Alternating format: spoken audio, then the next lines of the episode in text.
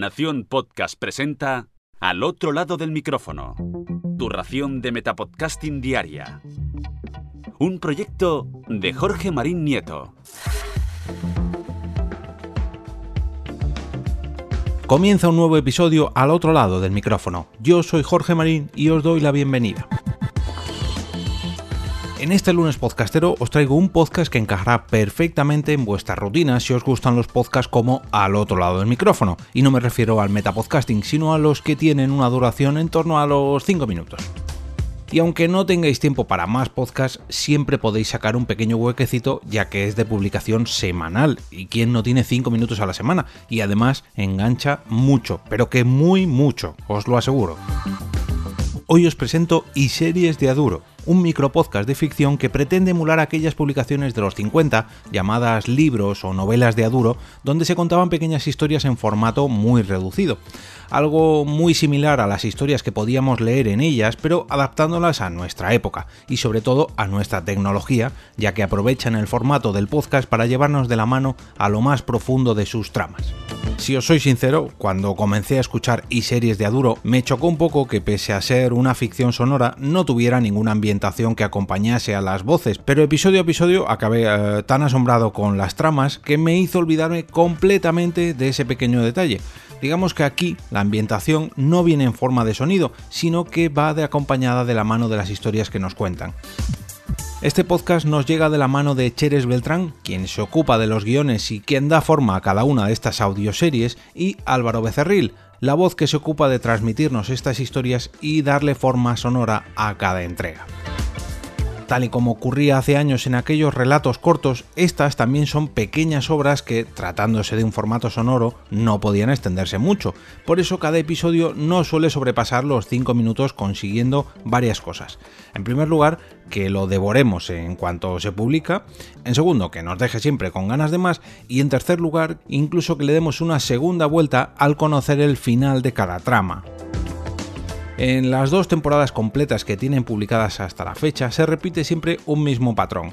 13 entregas que completan un círculo gracias a un episodio final un poquito más largo que hace que sea completamente redondo. La primera de estas audioseries se titula Las pruebas del diablo y nos narra las historias de un detective privado que a modo de confesión habla con su psicólogo para intentar sacar a flote uno de los hechos más traumáticos de su juventud y bueno, también de su presente, pero aquí ya no me voy a meter.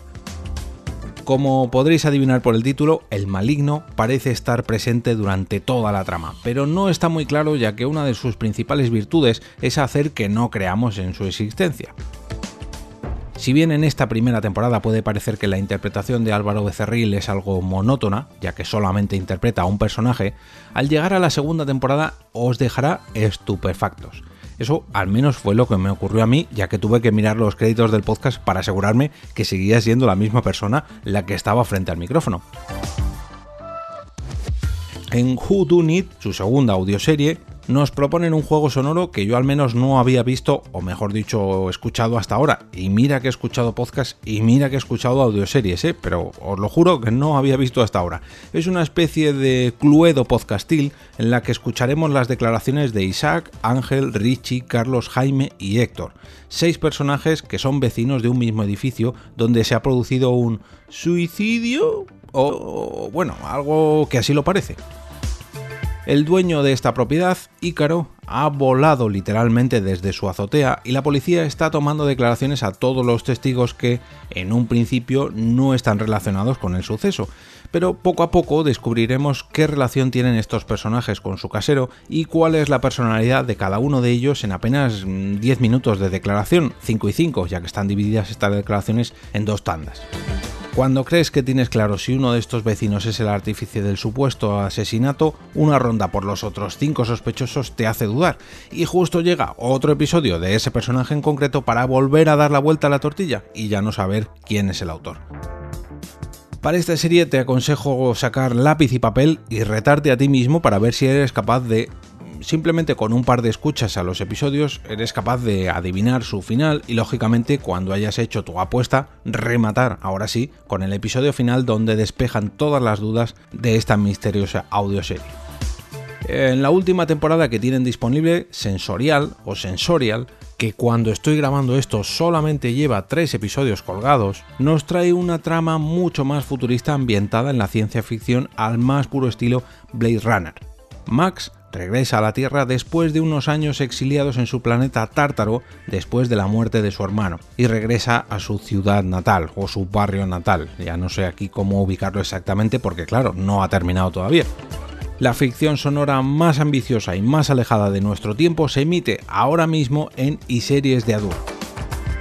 Como os comentaba al inicio, os invito a olvidaros de estos podcasts donde la ambientación nos llega en forma de efectos de sonido y a sumergiros de lleno en las propias historias que nos traen los compañeros de y series de Aduro, donde lo realmente impactante es el ambiente que son capaces de transmitir gracias a sus guiones y a su interpretación en cada episodio.